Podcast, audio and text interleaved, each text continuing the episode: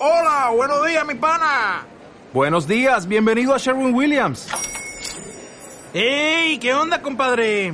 ¿Qué onda? Ya tengo lista la pintura que ordenaste en el ProPlus app. Con más de 6.000 representantes en nuestras tiendas listos para atenderte en tu idioma y beneficios para contratistas que encontrarás en aliadopro.com. En Sherwin Williams somos el aliado del PRO.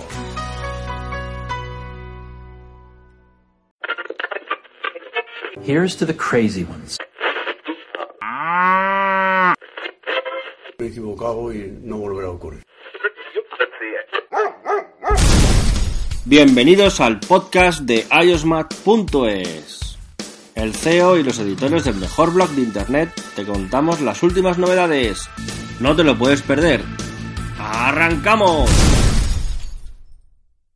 En el podcast 33 iOS Mac hablamos del lanzamiento oficial de Mac OS Sierra y las razones para no comprar el iPhone 7. Hola, soy Antonio Espósito, arroba AntonioXP en, en Twitter. Junto a mí se encuentran. Hola, soy Martín Orozco, arroba Florosco1 en Twitter. Hola, soy Ana y me pueden encontrar en mi Twitter como Analilia SA. Y yo soy José Copero y me pueden encontrar en Twitter como arroba José Copero.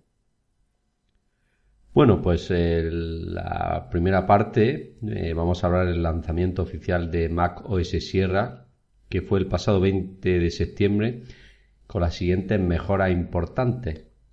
Pues la principal prácticamente es la llegada de Siri a los ordenadores de Apple, el Picture in Picture, el Universal Clipboard, el Auto Look o desbloqueo con el Apple Watch para los ordenadores más modernos, el Apple Pay, disponible para MacOS Sierra también. Martín, con el uso que le hemos dado al sistema operativo, ¿qué te parece? Bueno, ya desde el primer momento, de las primeras betas, anduvo muy bien. Eh, ahora está andando también de manera correcta, si bien debo aclarar que las últimas dos o tres este, betas no modificaron casi, casi nada el rendimiento del sistema. No es que es más rápido que el Capitán, eh, para nada, es más o menos este, la misma velocidad, no, en ese sentido no, no, vamos a encontrar mayores modificaciones. Y en general a mí me gusta el sistema, siempre se ha, se ha mostrado estable. Había tenido algunos problemitas con algunos programas eh, de la suite Adobe, eh, precisamente el, o específicamente el Illustrator, el InDesign y el Photoshop, pero especialmente el InDesign y el Illustrator, y con las últimas betas este, se, se soluciona el problema, así que a mí me gusta, particularmente me gusta. Bueno, yo no he tenido oportunidad de, probarlo debido a que mi MacBook no es compatible con esta versión de sistema operativo. Recordemos que eh, el, estos, eh, este sistema es compatible con equipos eh, de finales del año de 2009 hacia adelante mi máquina como es viejita, pues bueno, no he tenido la oportunidad de, de, probarlo, sin embargo he estado leyendo muy buenos comentarios sobre el desempeño del sistema, en general muy estable y eh, la mayoría de la gente está contenta con las nuevas funcionalidades. Yo sí lo he probado y bueno, lo he probado pero no mucho. Últimamente estoy dándole mucho uso al iPad, casi como si fuera mi, mi ordenador personal y el Mac lo he tocado poco, pero tanto el iMac como el nuevo MacBook que se compró mi madre lo hemos actualizado. Hemos estado probando Siri y alguna que otra novedad. Por ejemplo, lo del almacenamiento. No he querido tampoco tocar otras cosas como lo de iCloud y que te sincronice el escritorio, por razones que hablaremos a continuación. Pero en general, las pocas novedades que tiene, o novedades pocas, pero bastante grandes, me han parecido muy interesantes y lo que es el funcionamiento de Siri creo que funciona muy bien y en algunas ocasiones incluso mejor que en iOS. Evidentemente, como ha dicho Ana, no todos los dispositivos son compatibles y vamos a dar una lista que los MacBook son compatibles los finales de 2009 y posteriores, los iMac finales de 2009 y posteriores, los MacBook Air 2010 y posteriores, los MacBook Pro 2010 y posteriores, el Mac Mini 2010 y posteriores y el Mac Pro 2010 y posteriores. Eh, Martín, una de las cosas que más te ha agradado de este sistema operativo, ¿qué ha sido? Bueno, efectivamente Siri, ¿no? La posibilidad de poder interactuar de esa manera con el ordenador es este, realmente muy interesante, novedosa, por lo menos para los usuarios este, de Mac, eh, novedosa, para los de Windows ya tienen desde hace un añito más o menos Cortana. Y, bueno, más que nada la, la, estabilidad del sistema, porque muchas veces pasa que cuando sale un sistema operativo nuevo hay problemas de compatibilidad con algún tipo de programas, pero realmente, como repito lo que dije anteriormente, casi desde el inicio el sistema se mostró muy estable y bueno, las novedades que han tenido me, han gustado en general, especialmente Siri, como dije, bueno, el Picture in Picture también es una de las cosas que, que me ha gustado y hay otras que, bueno, lamentablemente no pude probar, por ejemplo, el Unlock para el Apple Watch eh, es necesario tener un ordenador de 2003 en adelante y bueno, yo el sistema operativo tenía puesto en un eh, Mac Mini del 2012, así que no pude probar eso, pero bueno, en cuanto pueda actualizar los otros Mac, eh, seguramente voy a voy a, utilizar este este feature nuevo que tiene la, el sistema operativo. Después, bueno, como bien dijo este, José, está la optimización del disco, que también es un tema bastante interesante, especialmente porque hay toda una serie de MacBook que vienen con disco rígido de 128 GB y mucha gente compra las versiones base con el, disco rígido de ese tamaño, porque justamente es la parte, digamos, del Mac que es este, más fácil de, actualizar, en el sentido que se pueden comprar discos externos o, o llaves USB y entonces este, mucha gente opta por estas versiones este, un poco más acotadas del disco rígido para ahorrarse algunos este, euros, ¿no? De lo que he leído, lo que, me lo que más me ha gustado definitivamente es la integración completa de Siri, como comentó Martín. Es el mismo Siri que conocemos y que amamos, pero ahora en la Mac, lo cual pues obviamente lo hace eh, muy divertido muy atractivo y pues nos va a ahorrar bastante tiempo en, en, hacer nuestras actividades del día a día. Otra de las funcionalidades que me ha gustado es Picture in Picture, que obviamente ahora lo podemos visualizar los videos de una mejor manera, trabajar más sencillo, más sencillo y poder eh, reproducir los videos y desplegarlos como si fuera una caja flotante de una manera separada y eso es algo que también eh, se ve bastante, bastante bien. Eh, esas son básicamente las funcionalidades que a mí me han gustado. Eh, José, ¿y tú qué puedes destacarlo?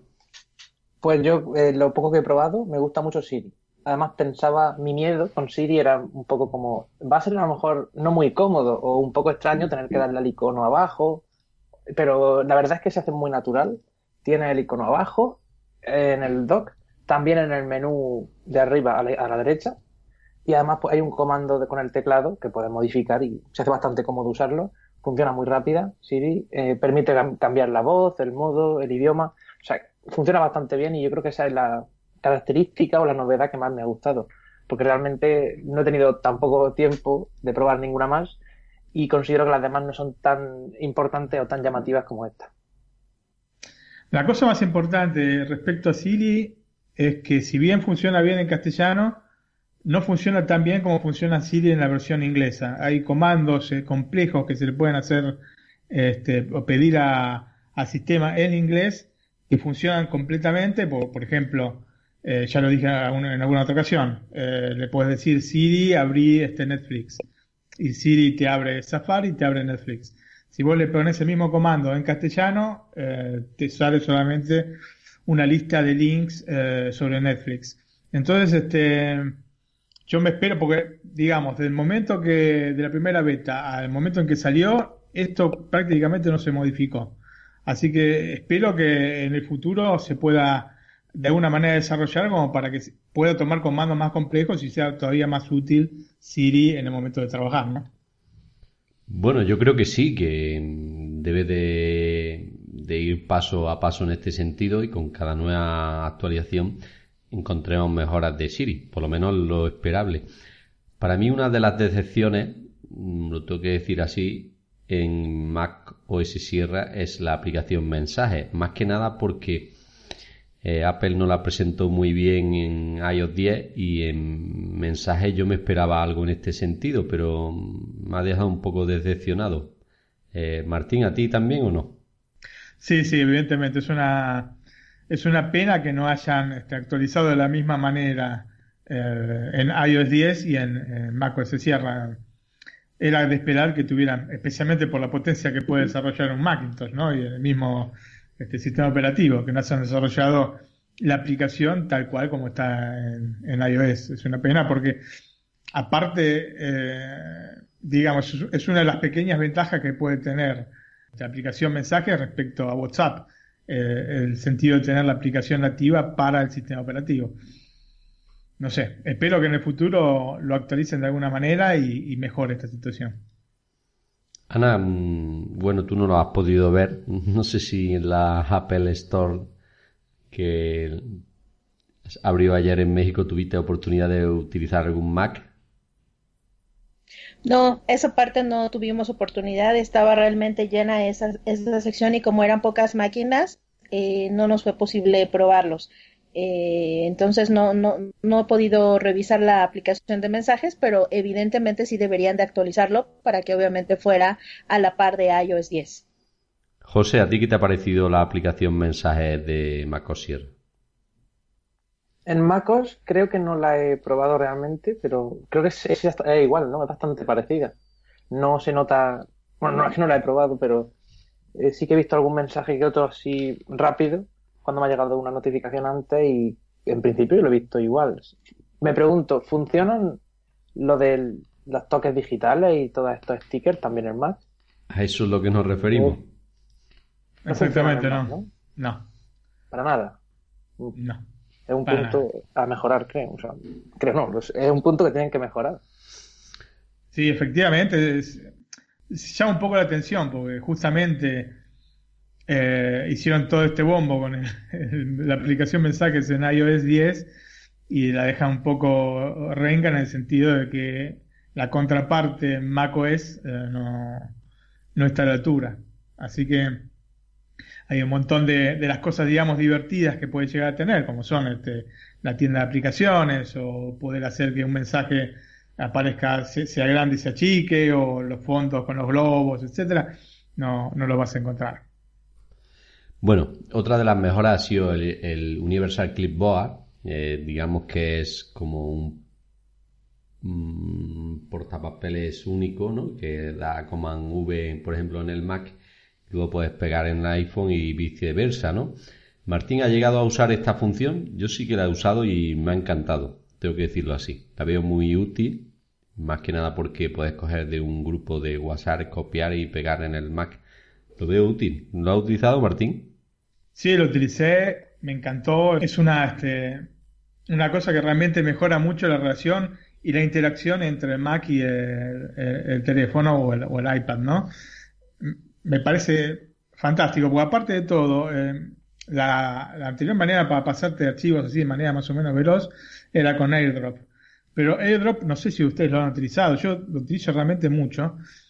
Hay muchas veces que tarda en, este, en conectar una máquina con la otra. A veces, por ejemplo, yo tengo la MacBook Air al lado de, de la Mac y trato de conectarme y no se ven entre las dos es una cosa que o tarda, tarda capaz que 20, 30 segundos y tiene que ser una cosa realmente veloz. De decir, bueno, tengo que pasar este archivo, lo paso directamente. Porque aparte muchas veces te, te están mandando archivos, por lo menos lo que está pasando de un año a esta parte, te están empezando a mandar archivos por a través de, de, de aplicaciones del teléfono y vos te los tenés que pasar al Macintosh para poder trabajar con ellos y muchas veces es engorroso, te tienes que hacer un mail porque el drop tarda tanto que al final este, es más eh, veloz este, enviarte el archivo que te hayan enviado vía mail. Así que esto de eh, copia, pega entre la Mac y el, uh, y el teléfono me pareció espectacular. Aparte funciona de, de maravilla definitivamente algo que nos puede ayudar a ser mucho más eficientes y mucho más rápido la transferencia de archivos, ¿no? Entonces yo creo que es una de las funcionalidades y claves de esta versión. Sí, yo estoy de acuerdo también. Creo que mejorará mucho, sobre todo eso de trabajar. Si estás con diferentes dispositivos, si quieres pasar algún archivo, mucho mejor que iDrop y, y muchísimo mejor que iCloud. Pero no lo he probado y no sé exactamente muy bien cómo funciona. Antonio, ¿podría explicar un poco eh, si va con Bluetooth o cómo va exactamente? Para los que no lo sepan, como yo. Pues no sé cómo, cómo funcionará porque si no tiene el Bluetooth en el iPhone funciona también. Supongo que será vía Wi-Fi o vía 4G en caso de que no lo tengas. No lo sé. No, Martín, ¿tú te acuerdas cómo funcionaba? No, es una cosa que no, me parece que no han mencionado en la Keynote cuando hicieron el lanzamiento del, sistema operativo, no mencionan la manera en que se en que se conecta una, un dispositivo con el otro. Yo calculo que por el tamaño de los este, archivos, por la versión en la que pasa, tendría que ser, y por el hecho de aparte de que AirDrop es por Bluetooth, tendría que ser este, vía Wi-Fi.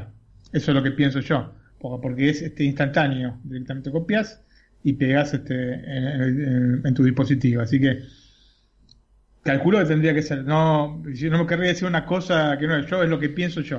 O sea, lo que pienso es que, tendría que ser vía Wi-Fi. Ahora, capaz que es Bluetooth y, me quedo así con este con el, dato errado, ¿no? Pero como no recuerdo haber oído en la Keynote que hayan dicho el, sistema como generalmente no hacen, no es que te explican este digamos, el, medio por el cual este, llegas al fin. Así que calculo yo que, tendría que ser por Wi-Fi. Si vos, Antonio, probaste con el, Bluetooth este, apagado, es evidente que tiene que ser por Wi-Fi. Entonces, es una novedad que sí me, me, gusta bastante porque yo no soy un usuario que tenga el Bluetooth encendido normalmente. Ahora un poco más sí, porque en el iPad tengo un teclado con Bluetooth y tal, pero en principio no me gusta tener el Bluetooth encendido. Y si es por wifi me parece mucho más cómodo, rápido y efectivo. Entonces no falla y entonces sí me, gusta bastante y que reprobarla en cuanto acabe el podcast. la inmediatez del, del, de la función, ¿no? Porque copias y pegás directamente, ese es el, este, el, este command B, eh, B corta o V en la, en la Mac y directamente pegás lo que hayas copiado en el iPhone. Así que me parece una función sensacional. Yo opino igual, sí, eh, para mí ha sido muy útil, pues ya te digo, te manda un link o algo por... Si es por Telegram no hay tanto problema porque como hay aplicación de escritorio bastante útil, no hay mucho problema. Si te mandan un link por WhatsApp, pues ya es más complicado si no... Si quieres hacerlo rápido, si no, pues hay otras posibilidades. Como dice Martín, te lo envías por mail o abres WhatsApp de, de escritorio, en fin pero yo lo poco que he usado sí que me ha gustado y ha ido muy, muy rápido, como dice Martín, en pasar las cosas. Aparte otra cosa, los programas tipo eh, WhatsApp o Telegram te comprimen la, imagen que mandas, por ejemplo, si fuese una foto o una cosa por el estilo. Y entonces este, ahí perdés calidad. De, esta manera no. Con respecto a lo del Bluetooth, en mi caso no estoy seguro al 100%, pero creo que sí estaba desactivado. O sea que yo creo que es por Wi-Fi o en su defecto por 4G o 3G, si no tiene el Wi-Fi activo. Creo, ¿eh? No estoy seguro, pero por Wi-Fi seguro. Y si el Wi-Fi no está activo, yo creo que sí debe de ser por la red celular. Otra de las mejoras importantes de MacOS Sierra es eh, las mejoras que ha recibido iCloud Drive, lo que permite ahora condividir archivos entre Mac y iPhone de una forma más simple. Martín, ¿esto ha llegado a utilizarlo? Sí, sí, sí, la, eh, utilicé. Prácticamente pones una carpeta que la puedes poner en el escritorio del Mac en la cual se condividen los archivos que, metas adentro de la carpeta. Así que este, está muy está muy piola la cosa, está muy, eh, muy bien desarrollada. Un poco todas este, las cosas nuevas que tiene no son excesivamente revolucionarias, pero lo que hacen es terminar de cerrar el círculo para poder tener prácticamente un sistema operativo único, tanto este, sumando el macOS y el iOS, sin la necesidad de tener un solo sistema operativo como, sucede en Windows 10. Entonces, cada sistema operativo eh, retiene sus características este, generales. El iOS sigue siendo iOS y el Mac OS sigue siendo Mac OS. Pero juntos se potencian. Es una sinergia que se forma entre los dos sistemas, haciendo un sistema operativo mucho más completo. Y me gusta mucho más esta idea de los dos sistemas operativos separados que se unen a un, solo sistema para ambos este, tipos de dispositivos, ¿no? Los dispositivos móviles y los este, dispositivos de escritorio. Eh, Ana, ¿qué te parece lo de iCloud Drive? Sé que no lo has podido utilizar, pero es una mejora también importante, ¿no? Así es, es una mejora importante y me gusta que, que podemos sincronizar nuestros documentos, fotos o cualquier otro archivo entre nuestra Mac y nuestro iPhone. La verdad es que es una interacción y es ante esperábamos desde hace algún tiempo, como bien dice Martín, son sistemas operativos diferentes, pero puedan unir a una sola funcionalidad. Era una de las novedades que más me interesaba. Cuando presentaron MacOS, todo el mundo, oh Dios mío, viene Siri. Y yo, bueno, ya sabíamos que venía Siri, pero ¿y lo de iCloud? Eso no lo habían dicho. Entonces, eso era una de las características que en su inicio, que pudiera sincronizar el escritorio y todos tus archivos y carpetas, me parecía muy bien hasta que llegó el momento de actualizar y una vez que ya había terminado todo el proceso de carga, dice, ¿quieres sincronizar tu escritorio con iCloud? Te va a ocupar 64 gigabytes. Y yo, madre mía, no, no, entonces no. Y es que es una, eh, si tienes almacenamiento comprado, yo tengo por ejemplo 50 gigas, sigue sin ser suficiente. Sí que es verdad que si todos tus archivos pesados, mm, por ejemplo de vídeo o, o más archivos pesados, lo guardas en la carpeta documentos del Mac y el escritorio lo tienes para archivos de trabajo, carpetas así pequeñitas, viene muy bien. Además, si tienes varios Mac, imagino que el escritorio se sincronizará puramente para ser el mismo. En ese sentido, me gusta mucho la novedad. Pero para mí personalmente he preferido no hacerlo porque veo que me va a sobrecargar demasiado la nube y aunque no lo haga, me parece, como solo tengo un Mac y en el iPad trabajo en Internet, no trabajo con archivos que utilice entre el Mac y el iPad, o sea, no lo necesito. Y veo que, que esté todo el rato sincronizándome los archivos una y otra vez, pues no me ha terminado de gustar. Pero en principio la novedad me, me parece interesante y para un tipo de usuario muy concreto puede sacarle de muchos apuros y venirle bien. Otra de las novedades, las pestañas en las aplicaciones, que es el concepto, es el mismo que las pestañas del navegador. Mm, ¿Esta funcionalidad la ve útil, Martín?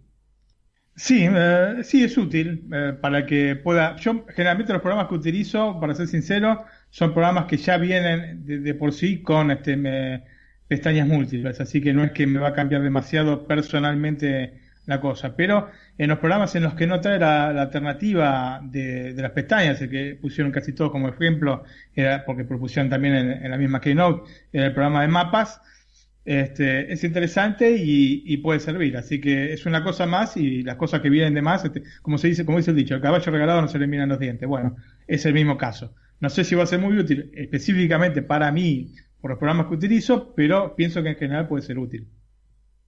Creo que yo no he llegado, no, no he apreciado esta mejora, más que nada porque no he tenido mucho tiempo de utilizar el Mac desde que instalé Mac OS Sierra y en esto no me he fijado mucho, pero bueno, cuando acabemos de grabar el podcast miraré algo más y lo veré.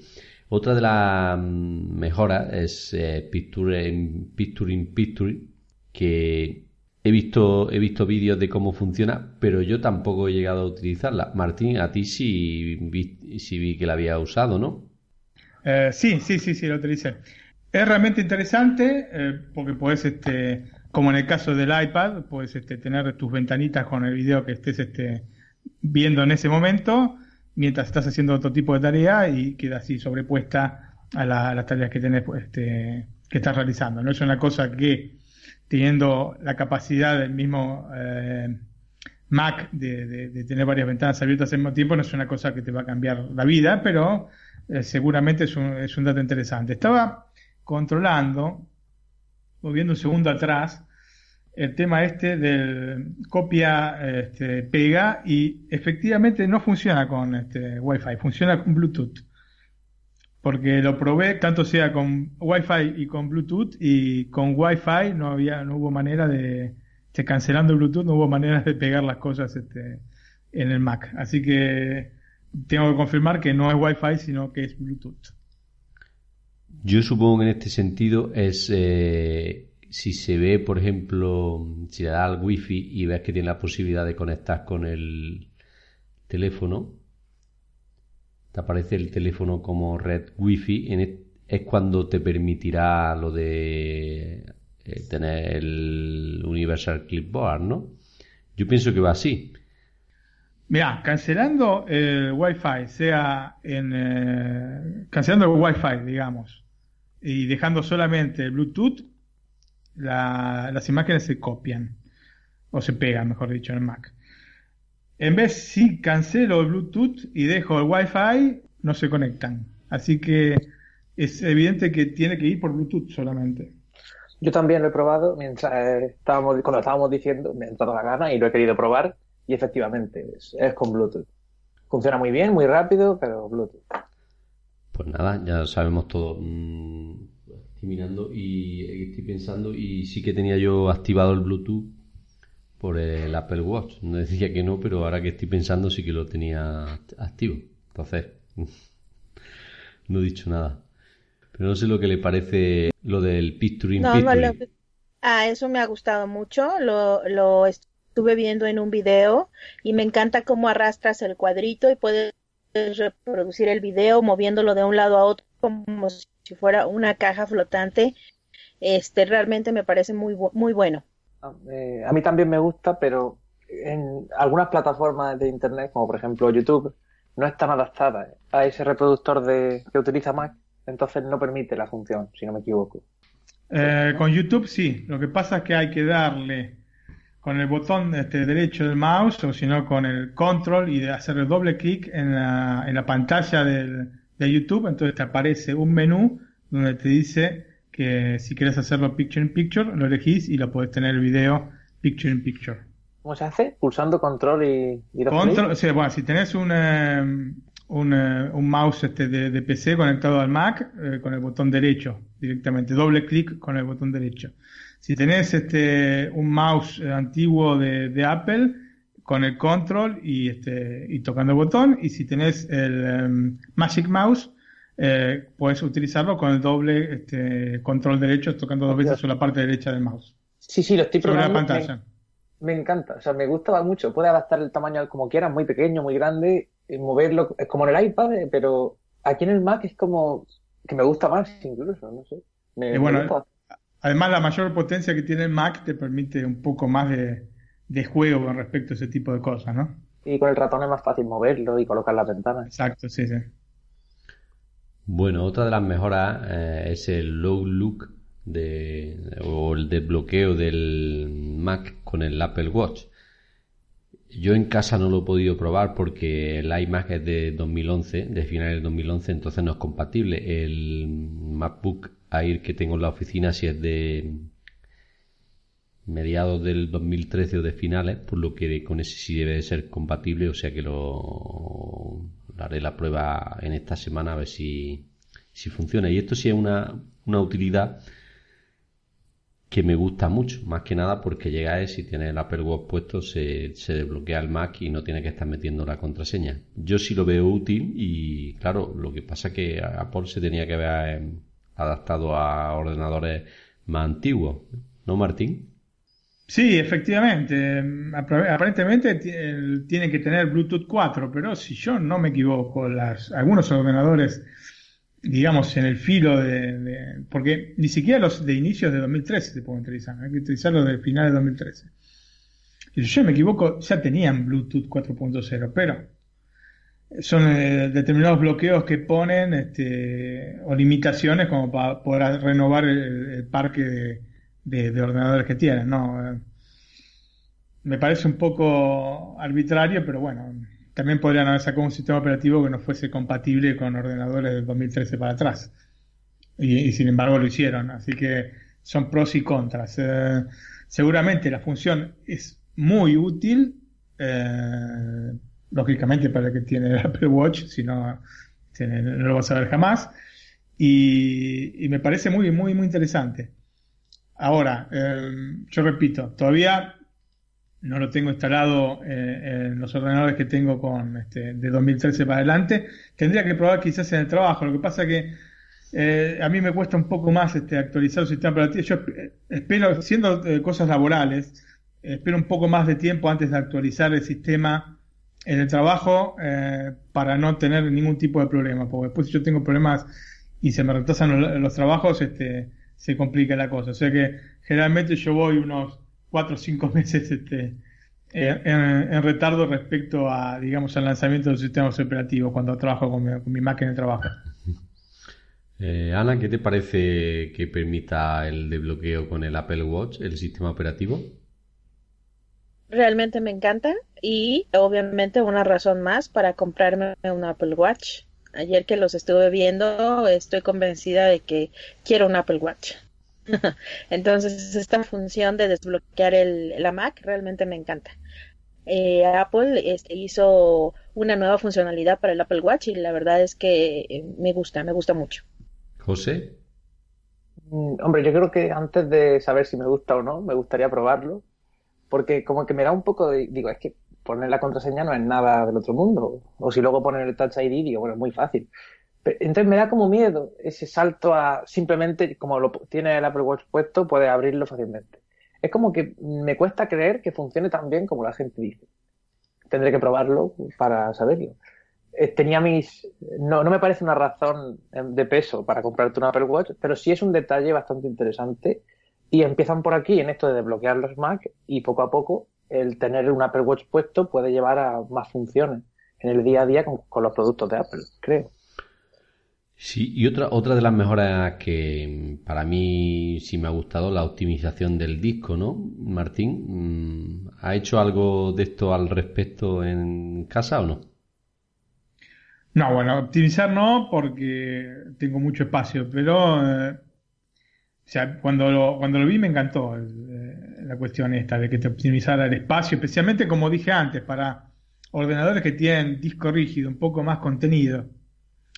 Tal vez este, eh, las últimas generaciones este, de Mac que son bastante caras, entonces generalmente la gente, como dije antes, compra el disco de 128 GB y reparte un poco este, en discos rígidos externos y en, llaves USB los contenidos que pueda llegar a tener. Así que que el mismo sistema te pueda archivar cosas, archivar este, tal vez archivos que no que no utilizas habitualmente, te los pone en iCloud o este o te optimiza el, eh, el disco rígido, el espacio comprimiendo este archivos, etcétera, o por otro lado también te vacía este, eh, de manera automática la papelera de reciclaje, entonces este, son cosas que suman, digamos, para un sistema este, más completo que es lo que, tenemos en este momento, ¿no? Yo lo estaba utilizando hace cuestión de 40 minutos yo tengo un disco SSD de 256 GB y tenía libre 40 GB y me he puesto a optimizar cosas y ahora tengo casi 60, o sea que sí es cierto que es una gran ventaja, porque hay cosas que tú no echas en cuenta que no ves en el disco y que son innecesarias, ¿no? Por ejemplo, tenía algunas copias de seguridad del, del iPhone, tengo varios iPhones, pues tenía varias copias de seguridad, varias de los, de dos iPads, pues también tenía varias copias de los iPads y como digo, pues entre todos, pues he conseguido, con, eso simplemente consigo liberar 20 gigas, ¿no? Pues para que las quiero en el Mac si las tengo en iCloud, ¿no? En fin, son cosas que no echas cuenta, que si te pones a buscar las puedes ver, pero que si Apple te lo pone mucho más fácil, pues las ves antes, no pierdes tiempo y las borras y pues como en mi caso he conseguido casi 20 gigas en 5 minutos que le he echado una ojeada a esta función, por lo que para mí sí que es una opción con la de Siri de las más importantes. Bueno, José nos quería comentar que algo de iTunes, ¿no, José? Sí, que al igual que iOS, con iOS 10 eh, han modificado totalmente el diseño de Apple Music y también de la aplicación música para aquel que no tenga el servicio pero tenga ahí su, su música y sus canciones. También ha actualizado ese diseño para, para Mac OS. Podemos encontrar iTunes, eh, la estructura es la misma de siempre, es decir, sigue siendo, siguen juntando en una misma aplicación o en un mismo programa lo que es Apple Music, Beats One, eh, iTunes Store, nuestra biblioteca, la zona donde sincronizamos nuestros dispositivos, o sea, todo eso sigue junto, que yo creo que deberían separarlo de alguna forma, pero han modificado el diseño, y esa es la novedad, con, de Apple Music y de la biblioteca musical. Al igual que, que encontramos en los dispositivos móviles, los iconos son mucho más grandes, los discos se ven como más llamativos, eh, se, mueve, se, mueve, un poco como la carátula del álbum cuando ponemos la canción, es decir, como que se, como si ese disco saliera un poco hacia la pantalla, hacia el, usuario. Han metido muchos más colores. Por ejemplo, al darle una canción se ve como, al pulsar una, se ve como azul. el corazón, si le has dado a que te gusta, se ve rojo, entonces hay como un contraste mayor de colores. También han introducido en la versión de macOS las letras de las canciones, es decir, no es algo exclusivo de iOS. Y bueno, la sección de para ti o de explorar de Apple Music, pues también se ha rediseñado siguiendo la, sigue la misma, el mismo diseño que iOS 10. Mucho más fácil de buscar las cosas, mucho más intuitivo, no tan confuso y si eres miope o tienes algún problema de visión, pues lo vas a ver todo mucho mejor porque los títulos son muy grandes, em, con muchas, palabras negritas y mucho color. Me gusta mucho más ahora. Eh, al principio el diseño no me terminaba de convencer, es más, me ha asustado un poco, pero con el tiempo me he dado cuenta que me gusta más, es más cómodo. Y bueno, al igual que en iOS 10, macOS también acoge ese diseño y evoluciona. Bueno, yo lo estuve viendo el otro día y lo cierto es que no me gustaban más que nada porque, como bien has dicho, se ha, puesto todo tan grande que tampoco es necesario, ¿no? El que tiene una pantalla de 27 pulgadas parece que la, la carátula del, del CD te llena la pantalla entera, pero bueno, como gustos colores, ¿no? A mí no me atrae mucho este nuevo diseño ni de iOS 10 para Apple Music ni, eh, ni de iTunes para Mac OS Martín, ¿tú le has hecho una ojeada? Sí, bueno, coincido en el sentido de las palabras enormes que tienen, títulos este, catástrofe, pero en general mm, eh, debo coincidir con José en el sentido de que de todas maneras a mí me parece mejor que la interfaz que tenía antes, así que si bien esta no me llega a terminar de convencer, me gusta más que la anterior que era absolutamente caótica y no entendías absolutamente nada de lo que estaba pasando en la pantalla, ya sea de, la versión para iOS como de la versión para Mac. Así que bueno, era lógico que hicieran, ya que habían modificado la versión para, para iOS, que hicieran lo mismo con la versión para Mac, para que estuvieran, este, como dije antes, son este, dos sistemas que se complementan. Y en general es mucho más, este, digamos, amigable como para poder usar y poder encontrar las canciones que querés y bueno.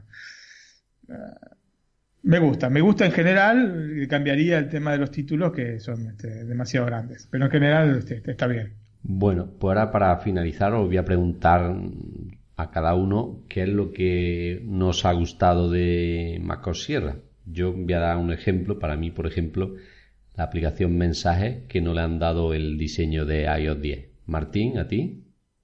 Que no me haya gustado, bueno, yo tengo que coincidir. Sí, yo creo que el punto más flojo de todo lo que hicieron es la aplicación mensaje, no habiéndola modificado en absoluto. ¿José?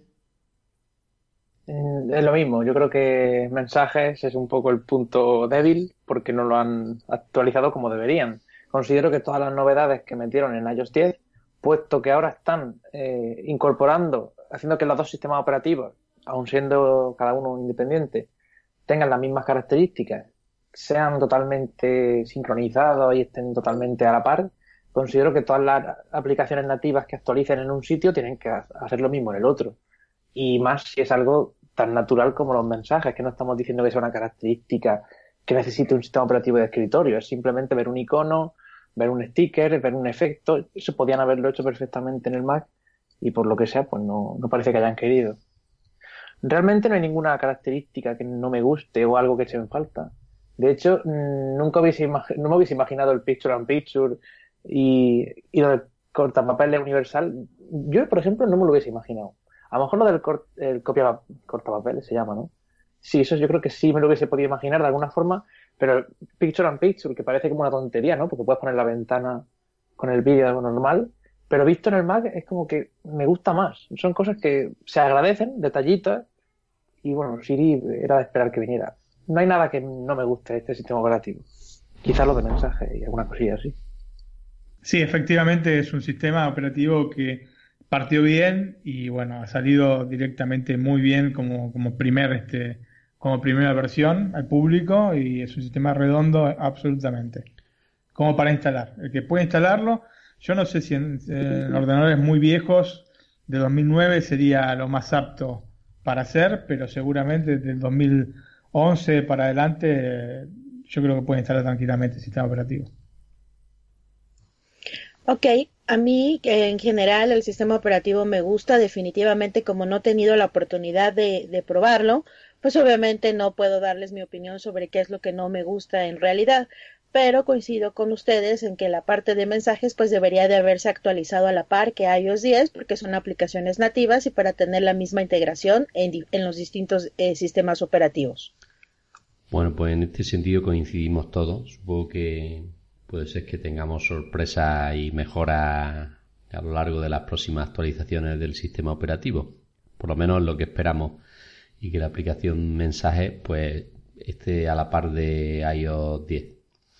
Bueno, pues ahora nos toca la segunda parte y es las razones para no comprar el iPhone 7. Con esto no quiero decir que el iPhone 7 sea un mal teléfono ni, ni nada por el estilo, sino todo lo contrario, es el mejor iPhone que nos ha ofrecido Apple hasta el momento pero si ya tienes un iPhone 6S o incluso un iPhone 6, pues quizá alguna de las razones que vamos a dar ahora te hagan desistir de dar el salto al iPhone 7.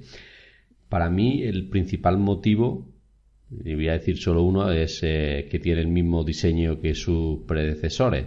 No sé si coincidís conmigo y a mí es una de las cosas que me hacen estar un poco reticente a decidir comprarlo. No estoy diciendo que no lo haga, pero por el momento no me he acercado ni no me he acercado ni a verlo en directo, digamos, en tocarlo con la mano. No, estoy yo este año no muy muy decidido a comprarlo, pero bueno, quizás de aquí a unos meses cambie de opinión. Martín. Yo creo que el teléfono es absolutamente válido, es seguramente el mejor iPhone que ha salido, pero las modificaciones o las este, novedades respecto a la versión anterior son bastante escuetas, bastante, digamos, circunscritas a un par de, cositas, ¿no? El botón Home, eh, un poco la doble cámara en el caso del, Plus. Yo creo que eh, Particularmente el que tiene un iPhone 6 podría llegar a dar el salto al 7. ¿Y por qué digo esto? Porque por una cuestión básica de, garantía. Eh, el teléfono tiene una garantía europea de dos años. Y generalmente los teléfonos tienen una vida de dos años. Así que este, una vida, digamos, útil como, digamos, como top de gama, ¿no?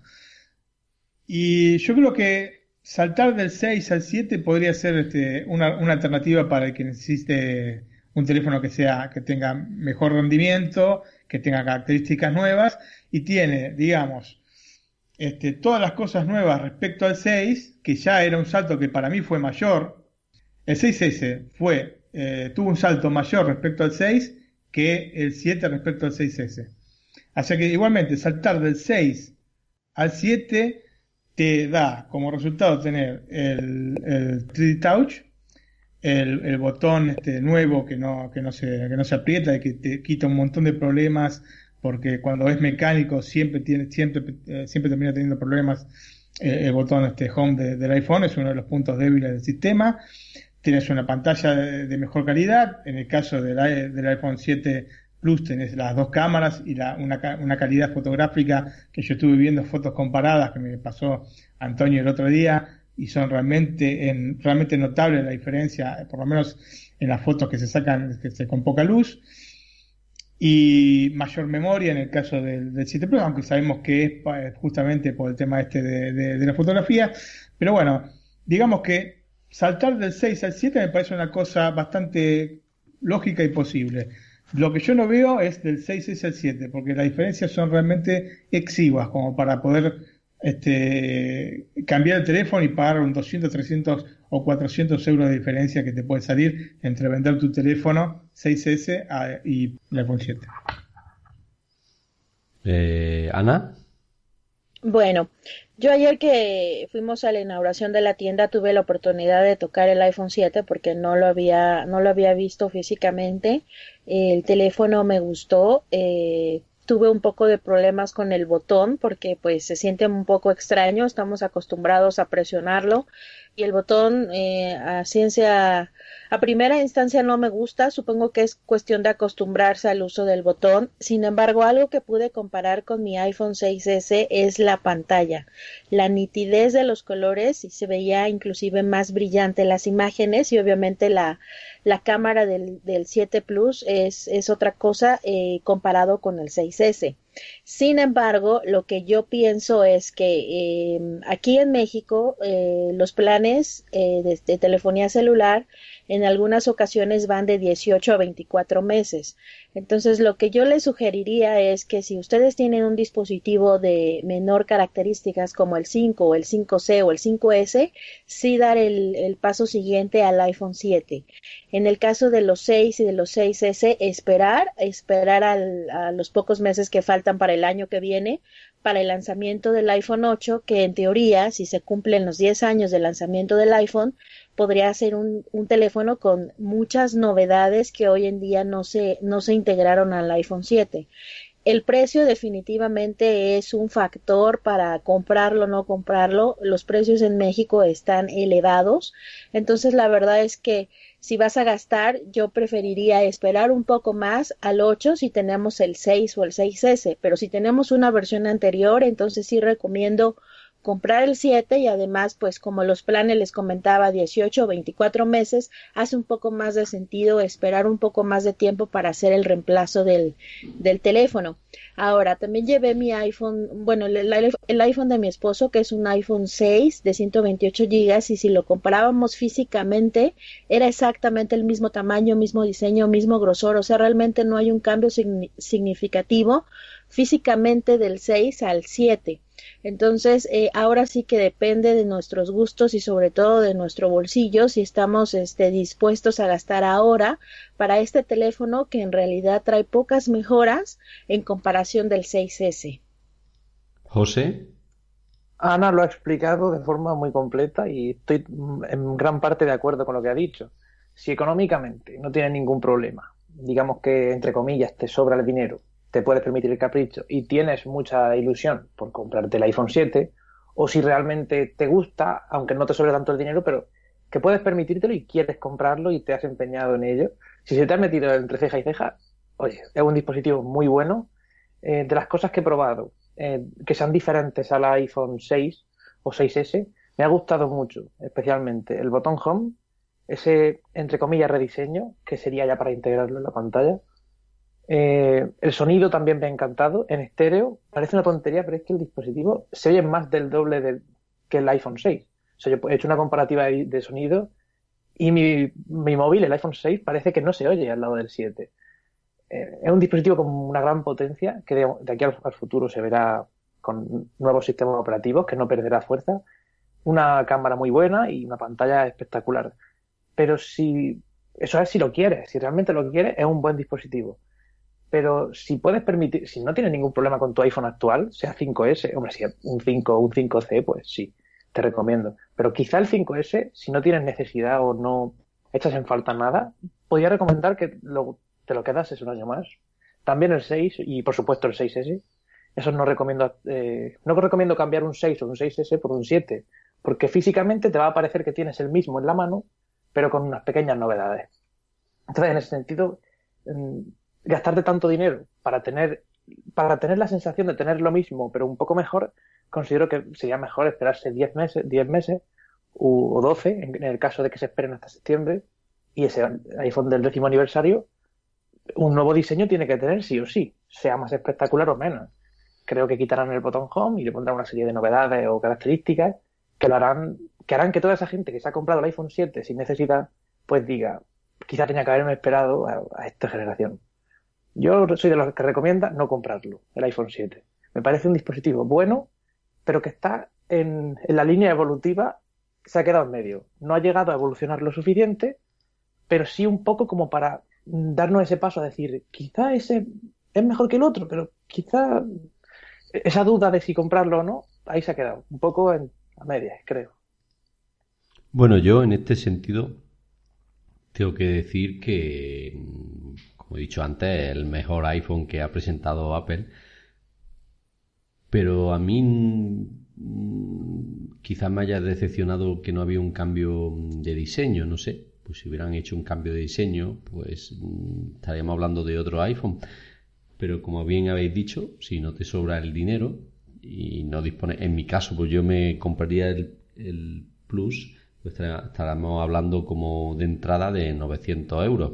Tampoco es una cantidad despreciable para una persona normal. Si decís que os sobra el dinero, pues mira, lo normal es que se cambie todos los años de iPhone, ¿no?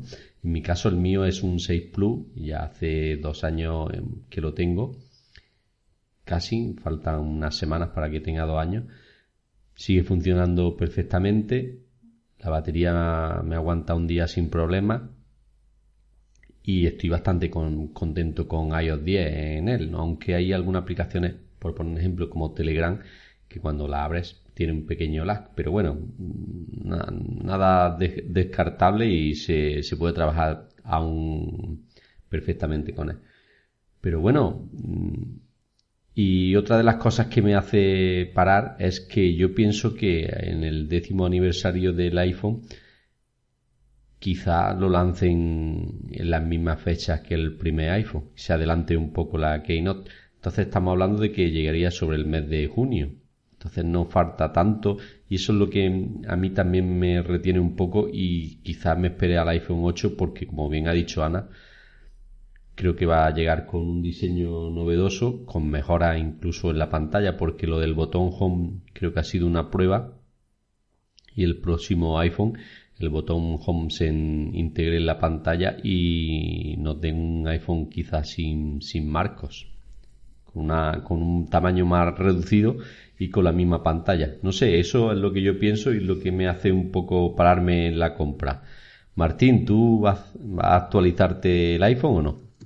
No, no, no creo. A menos que pueda vender bien eh, el mío actual, no creo que, que vaya a cambiar el teléfono y coincido en general con lo que están diciendo. Yo igualmente pienso que en la cuestión de la garantía es una cuestión menor. O sea, dejar este, el teléfono un año sin garantía es este, siempre un riesgo, pero bueno.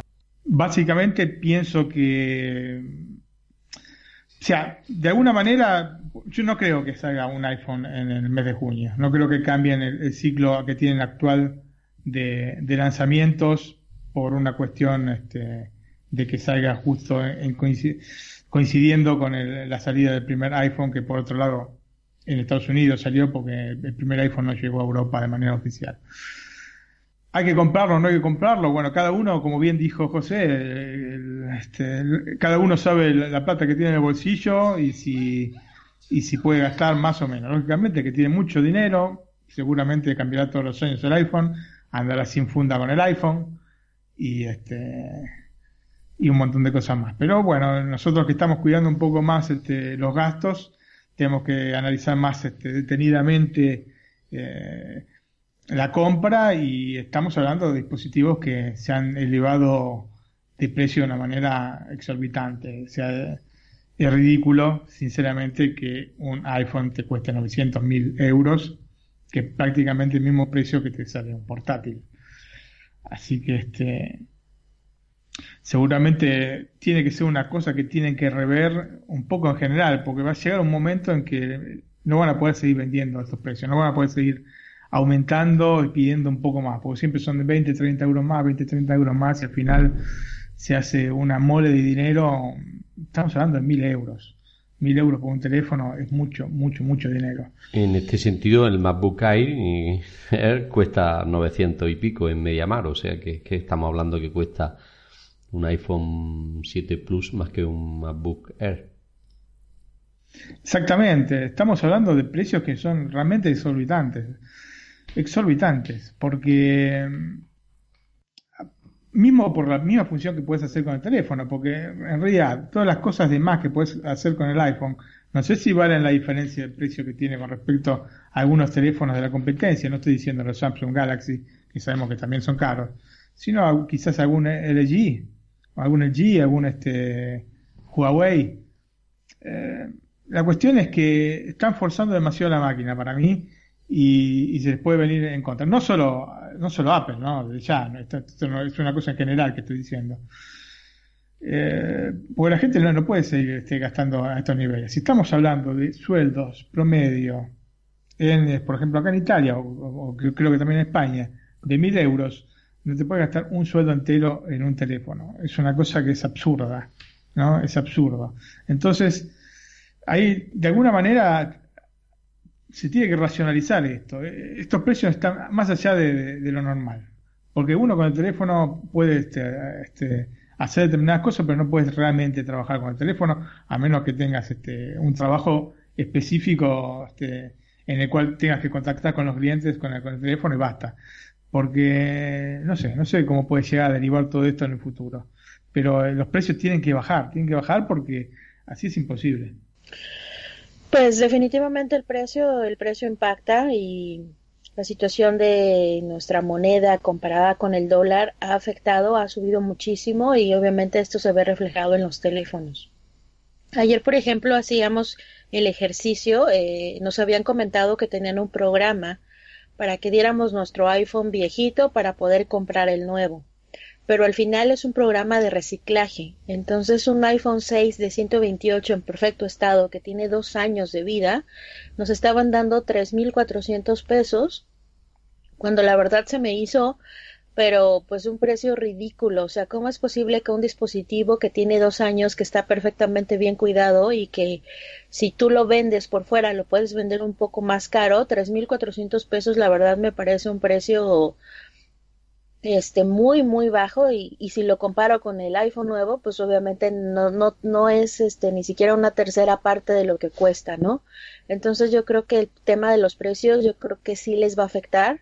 Aparentemente hay este mucha demanda hay escasez de colores pero yo creo que también esto es una estrategia de Apple y está sacando menos teléfonos de los que siempre había sacado porque me parece increíble que en nuestro país, dada la situación que se está viviendo, haya sido a la tienda y no había iPhone Plus porque se habían agotado, llegaban hasta noviembre. Entonces, la verdad es que sí era una locura, había miles y miles de personas, pero miles y miles de personas como yo fueron a conocer la tienda y, y no compramos nada. Entonces, me parece como una exageración que los teléfonos se acaben cuando la realidad pues que nosotros vivimos en el país es otra. Entonces yo creo que el tema de los precios iba a ser un factor y que sí deberíamos de considerar que si nuestro iPhone, por ejemplo el que tengo ahora, un 6S, tiene apenas un año, pues sería un poco em, mm, un poco innecesario, no sé qué palabra utilizar para cambiarlo eh, por un iPhone 7 donde las características realmente son muy similares. Entonces yo creo que en esta ocasión voy a tener que esperar y esperar con mucho con mucho entusiasmo a que el iPhone 8 sea completamente diferente, hagan un diseño, hagan algo increíble por el aniversario número 10. Entonces yo creo que lo mejor en mi caso va a ser esperar, eh, tratar de vender el iPhone 6 eh, que tiene mi esposo, pero el mío sí lo voy a lo voy a tener un año más, además de que eh, no quiero perder mi, mi, jailbreak, ¿no? Entonces voy a, voy a esperar al iPhone 8. Eh, respecto al iPhone 7, pues comentar que el precio me parece curioso porque en Estados Unidos el del 6S lo establecieron, en la presentación se dijo que era 699 dólares, que luego habría que sumarle impuestos y el cambio de moneda y demás. Pero este año no le subieron el precio, pese a que comenzaba en 32 gigas según la presentación, estaban 669 dólares, 30, 30 dólares menos. En este aspecto pensé, vaya, lo van a rebajar un poco. Han conseguido negociar o han conseguido algunas, rebajar de alguna forma para que el precio baje.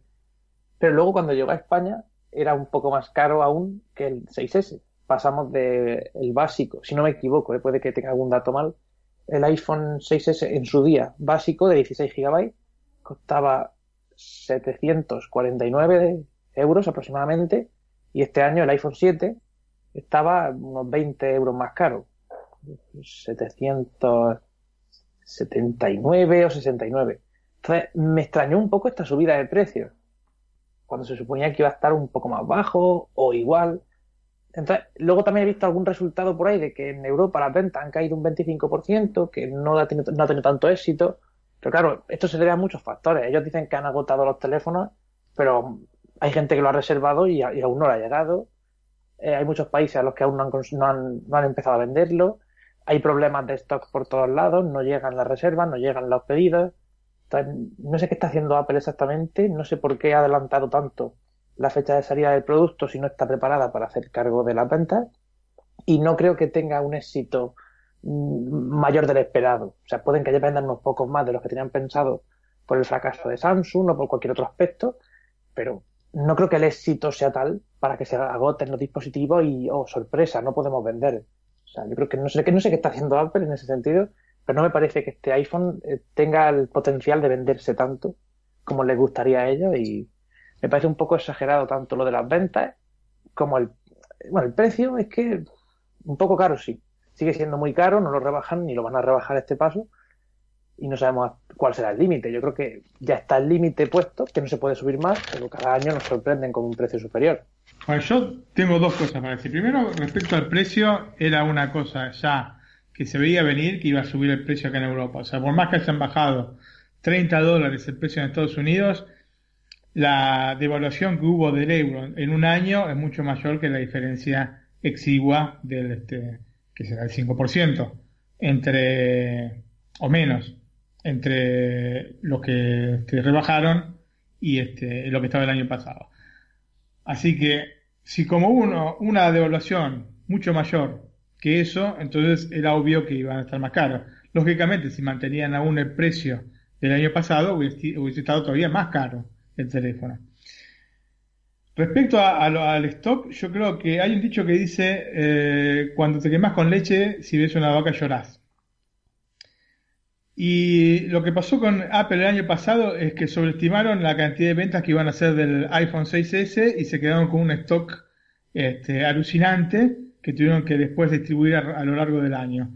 Así que lo que hicieron ahora es este, una previsión menor a la demanda que iba a haber por dos motivos. Uno, sea, lo que pienso yo, ¿no? Lo que soy dueño de la verdad.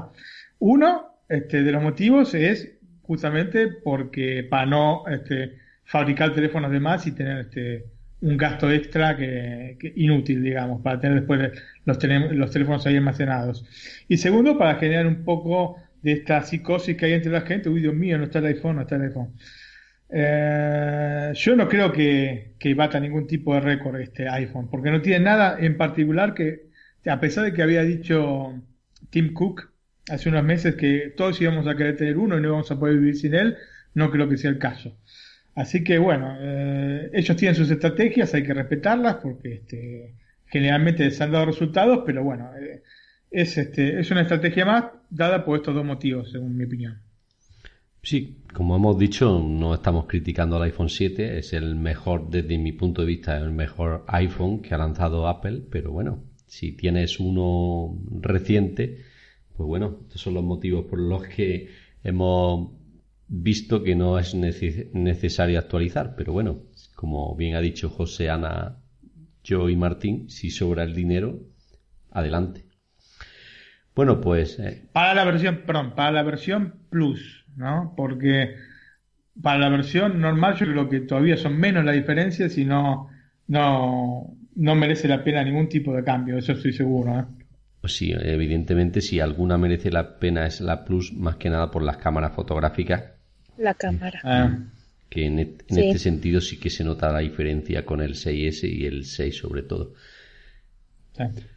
Bueno, pues hemos llegado a la final de esta primera parte. Ahora solo nos queda a recomendaros que os descarguéis iOS Mac Magazine, que ya está el número 5, que seguramente viene con muchas novedades e interesantes, ¿no, Martín?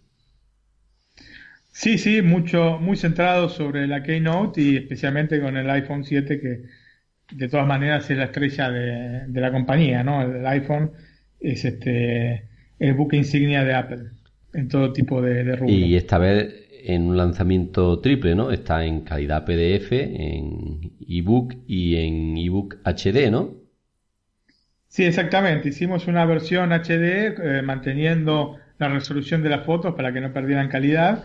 Así que bueno, son archivos lógicamente que este, cada uno duplica el anterior, el PDF pesa 56 megas, el, o el EPUB eh, normal, digamos, pesa 116 y el eh, EPUB HD pesa 210 este, megas. Así que bueno, lo que recomendamos siempre, como ya dijimos alguna vez, es descargar la versión EPUB, porque la versión PDF es una versión que pensamos para la gente que tiene que no quiere ocupar espacio o que, quiere este, descargarlo de algún dispositivo móvil y este pero lógicamente no tiene las mismas características que tiene la versión este EPUB, así que recomendamos vivamente descargar la versión EPUB. Si tienen espacio, eh, la HD todavía mejor. Bueno, le pedimos disculpas también a los usuarios porque en las primeras horas se han saturado Dropbox y no ha restringido las descargas y hemos tenido que cambiar el servidor de descarga. Ha habido más de 20 gigas de descarga en la primera hora prácticamente y ahora acabo de mirar y van más de 500 descargas desde que se ha lanzado la revista, que se ha lanzado hoy 25 de septiembre, que es cuando estamos grabando el podcast. Lleva apenas 3-4 horas eh, online y ya van más de 500 descargas. O sea que esta versión del número 5 de la revista está teniendo bastante éxito, ¿no, Martín? Así es, este, y bueno, lo, hago con mucho cariño y este, me, gusta que tenga este tipo de resultados positivos con respecto a las descargas. Y así nos, nos anima a todos a seguir adelante y además... Hay muchas muchas horas de trabajo detrás de la revista. Y además es gratuita, o sea, y Exactamente. no se puede pedir más, ¿no? ¿Sí? Sí, amigos, descárguenla porque la verdad es genial. Martín hace un trabajo sensacional, vale mucho la pena que la descarguen y que la puedan disfrutar. Especialmente hecha para iPad. Si el que tiene iPad la va a poder disfrutar a pleno porque tiene determinadas características que con el iPhone es imposible de ver y con el iPad sí. O al máximo con un Mac o con, con una PC, ¿no? pero este, está hecha especialmente si ustedes ven el formato, si lo abren en un iPhone le va a quedar un poco corto de arriba de abajo con este, franjas este, negras. En cambio, si lo abren en un iPad, la pantalla viene completa y, este, y se disfruta mucho más. Muy bien, pues ahora nos queda la segunda parte, que como sabemos es los juegos de la semana que nos hace Luciano, la app o la app de la semana que nos recomienda José Copero y las noticias del jailbreak que nos comentará Ana para finalizar el podcast que estarás centrada en iOS 10, supongo, ¿no, Ana? Así es. Pues nada, ahora le damos... Porque ya está el jailbreak, Ana, ya está el jailbreak, Ana, para el iOS 10. No, todavía no lo tenemos libre, pero esperamos que muy pronto les demos buenas noticias y todos seamos felices nuevamente. Bueno, no adelantemos acontecimientos y ahora que nos lo explique Ana lo que hay por ahí. Bueno, pues mm, le damos las gracias a todos los que nos escuchan, que son muchos en esta semana, en esta última semana. Y ahora os dejamos con Luciano que nos va a traer unos juegos interesantes esta semana. Venga, Luciano, sorpréndenos. Chao, chicos. Chao. Adiós. ¿Qué tal chicos? Bienvenidos a la sección del podcast de iOS Mac donde descubrirá los mejores juegos del App Store. Mi nombre es Luciano Ramos y podréis encontrarme en Twitter como arroba lucharamos13. En el día de hoy tengo preparada una selección de juegos muy interesantes y completamente gratuitas, así que librete y boli, que comenzamos. Del primer juego que quiero hablaros hoy es de Clash Royale. Empezamos con un juego online que es un éxito de ventas que debe ser un imprescindible en tu iPhone, ya que la interactividad que tiene con su sistema tan estratégico y su genial modo online hace que sea una joya del mercado de aplicaciones de iOS. Con Clash Royale tendremos que tumbar tres torres enemigas mediante la utilización de cartas que deberemos gestionar para lanzar en el momento adecuado. Es un juego donde los mejores son los que saben cómo defender y cuándo atacar Tienes que perder muchas batallas para ir aprendiendo en cada una de ellas qué es lo que haces mal y cómo mejorarlo. Conforme vas avanzando puedes ir descubriendo nuevas cartas y cuantas más cartas obtengas más nivel tienes también. Así que es un juego que contiene progresión y en consecuencia compras dentro de la aplicación. Yo siempre recomiendo ir avanzando cada uno a su ritmo, pero si quieres ir un poco más rápido, pues oye, siempre tienes la opción de pagar 5 euros y mejorar tu baraja de forma radical. Hoy me vais a perdonar chicos, pero estoy bastante pesado con los juegos online y el segundo juego que quiero recomendaros se llama Final Kick Football y su base prácticamente es jugar contra gente aleatoria. En esta app tendremos que tirar y parar penaltis. Jugando online es muy divertido porque puedes interactuar de forma rápida con el contrincante y eso hace que la competitividad sea mayor. El objetivo es ganar competiciones y con esto ganar monedas. Estas monedas podremos utilizarlas para mejorar a nuestros jugadores y participar en torneos más difíciles. En estos torneos tan difíciles, eh, normalmente encontraremos a jugadores más experimentados que nos pondrán en mayores apuros todavía. Es bastante raro que las secciones mencionen un juego como este, que se juegue en horizontal, ya que a mí no me gusta para nada, así que creedme cuando os digo que merece muchísimo la pena, así que os animo de verdad a que disfrutéis de los penaltis en Final Kick Football. Como tercer juego he elegido qué preferirías. En realidad, más que un juego, es un modo de entretenimiento que nos dirá qué piensa el mundo acerca de diferentes cuestiones. Nos preguntarán cosas como dulce o salado, cubo Rubik o yo-yo. ¿Los Simpson o padre de familia? ¿Qué llegó antes a la tierra, el huevo o la gallina? Son cuestiones que son polémicas ya que cada uno tiene su propia opinión. Y lo genial de esta aplicación es que tan solo tendremos que elegir entre dos y veremos qué piensa la gran mayoría del mundo. Es muy gracioso ya que muchos resultados sorprenderán y veremos si somos nosotros y nuestros gustos los raros o si la mayoría de personas piensan igual que nosotros. Es también muy divertido jugarlo en grupo ya que los debates que pueden surgir pueden ser tan interesantes, así que no me enrollo más y voy con el último juego. Os recomiendo este, recordadlo que preferirías y vamos con el último que es Real Racing 3. En las aplicaciones de carrera, los juegos de carrera, hay una división de opiniones acerca de qué juego es el mejor. En mi caso yo lo tengo claro y es Real Racing 3. El juego desarrollado por EA que cuenta con un sencillo sistema de conducción y unos gráficos bestiales para ser para dispositivos móviles. Es compatible con el Apple Watch, cosa que me hace mucha gracia ya que mientras vas conduciendo pues puedes ver las posiciones en las que va cada coche, la recompensa, e información acerca de los pilotos que están en la carrera, en fin, eh, algo que no se debería hacer mientras se conduce, pero bueno. En mi opinión, disfruto mucho con este juego porque es sencillo y no tiene tanta historia de nitro, ni de derrapes escandalosos, ni mapas tan rebuscados. Simplemente es un juego realista y casual que te hará pasar un buen rato en esos momentos en los que tenemos que matar el tiempo. Está disponible tanto para iPad como para Mac y Apple TV. Así que chicos, esta semana esta ha sido la recopilación de la semana de juegos, ya sabéis, os recuerdo los juegos que han sido Clash Royale, Final Kick Football, ¿qué preferirías y Real Racing 3? Así que espero haberos dado diversión para rato y os animo también a que dejéis reseñas positivas en el podcast, os lo agradecería muchísimo chicos, que ya sabemos que sois geniales. Un saludo a todos y chao. Bienvenidos a la sección de la aplicación recomendada del podcast de iOS Mac. Soy José Copero, arroba José Copero en Twitter, y hoy os traigo una eh, muy acertada, creo, para tanto para iPad como para iPhone e incluso iPod Touch que os servirá para consultar, eh, visualizar, leer noticias y demás. Es decir, descubrí y decidí probar esta aplicación con la llegada de iOS 9 porque se supone que traía, entre otras cosas, el nuevo servicio o la nueva aplicación de Apple nativa, Apple News, las noticias de Apple, en la que podríamos ver periódicos famosos como el New York Times, el Huffington Post e incluso blogs, de Internet de todo tipo. Lo que pasa es que esta aplicación era exclusiva, y de hecho sigue siéndolo, de Estados Unidos y algunos países de habla inglesa muy concretos. A España no ha llegado, esperábamos que llegase este otoño junto a Apple Pay, pero ni una ni la otra. Entonces esta aplicación de hoy os servirá como sustituta porque funciona muy bien realmente y yo lo he estado probando durante este año, desde que llegó iOS 9 y la verdad es que funciona muy bien y me parece cómoda, agradable y gratuita también.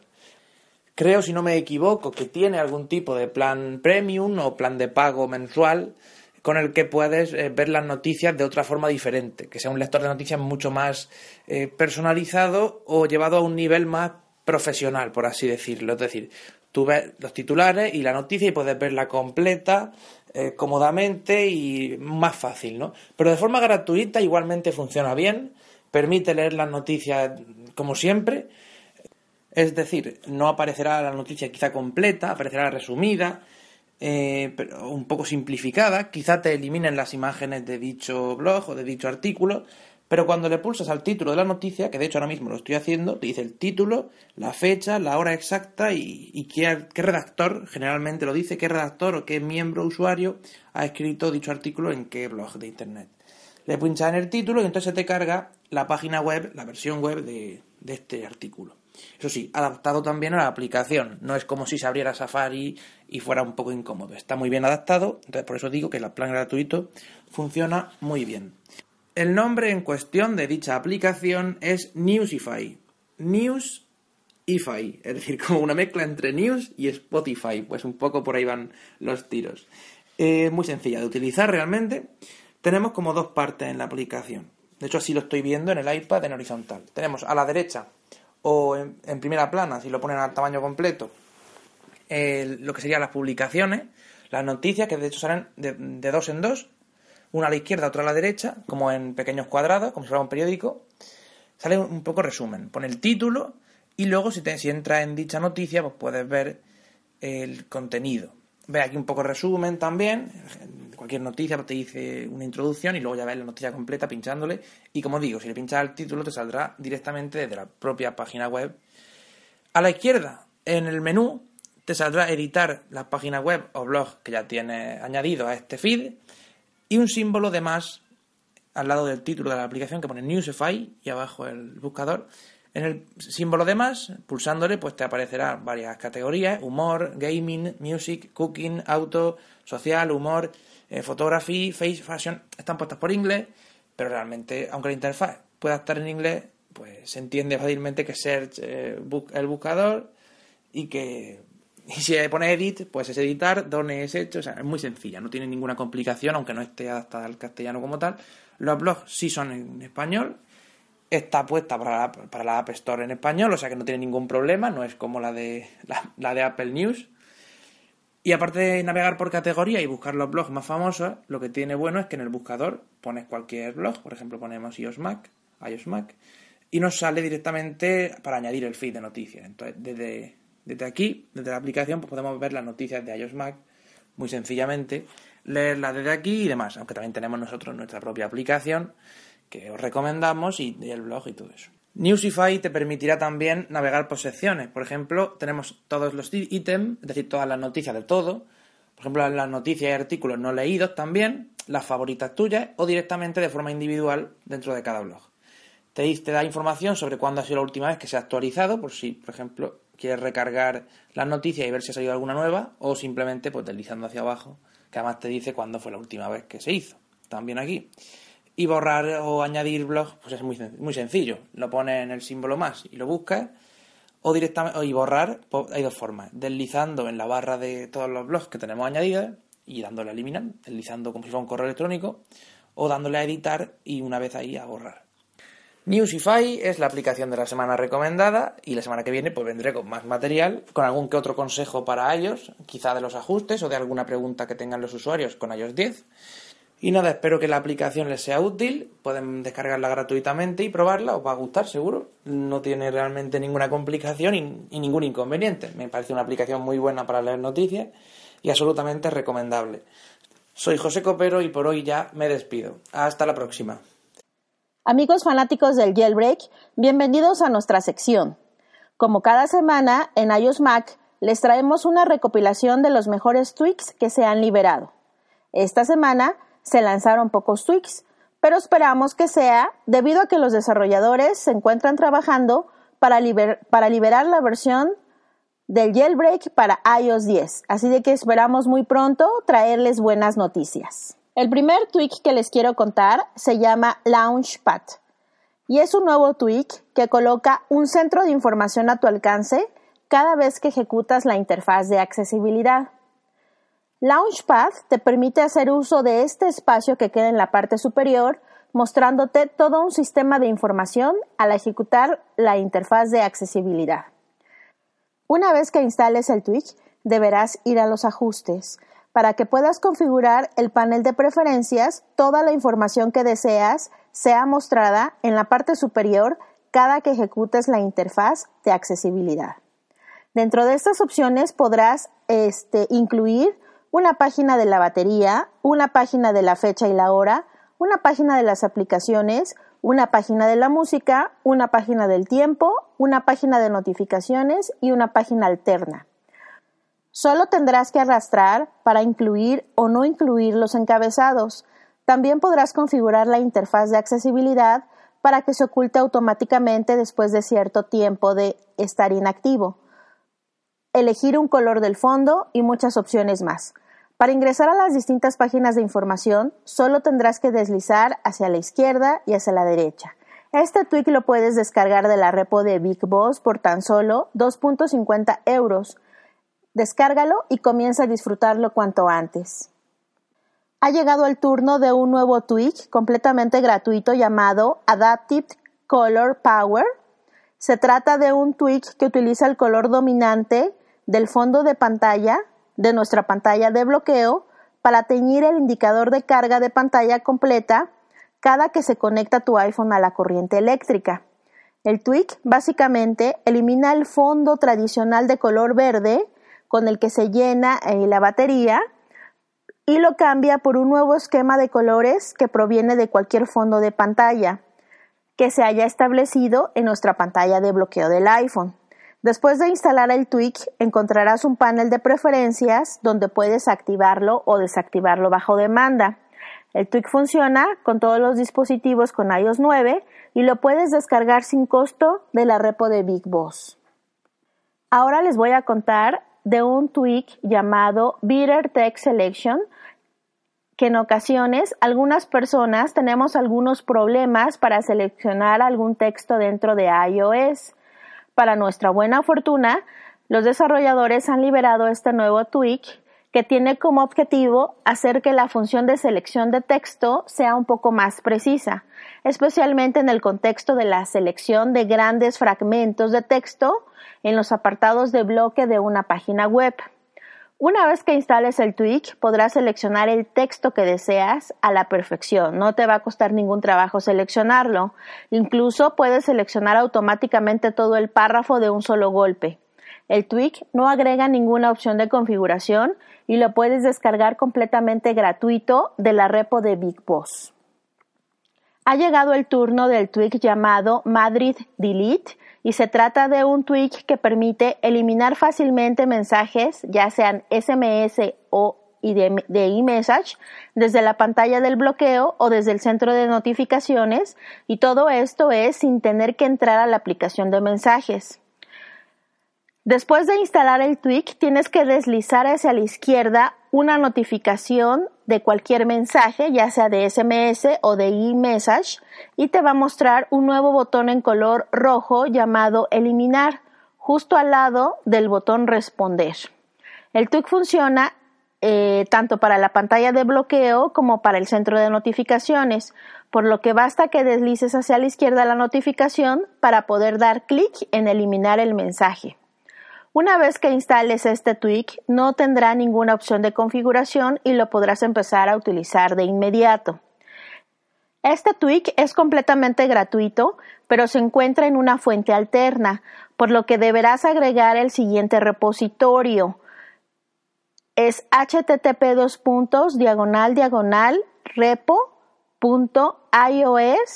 creatix con x al Después de instalar esta fuente, solamente tienes que buscar el tweak que se llama Madrid Delete y descargarlo gratuitamente para que puedas empezar a eliminar los mensajes tanto de SMS como de eMessage. Amigos, hemos llegado al final de nuestra sección. Esperamos que estos tweaks te sean de utilidad. Por favor, si tienes alguna duda o algún comentario, déjame, déjamelos en mi Twitter, arroba analiliasa. Gracias por escucharnos y hasta la próxima semana. Here's to the crazy ones. Equivocado y no volverá a ocurrir.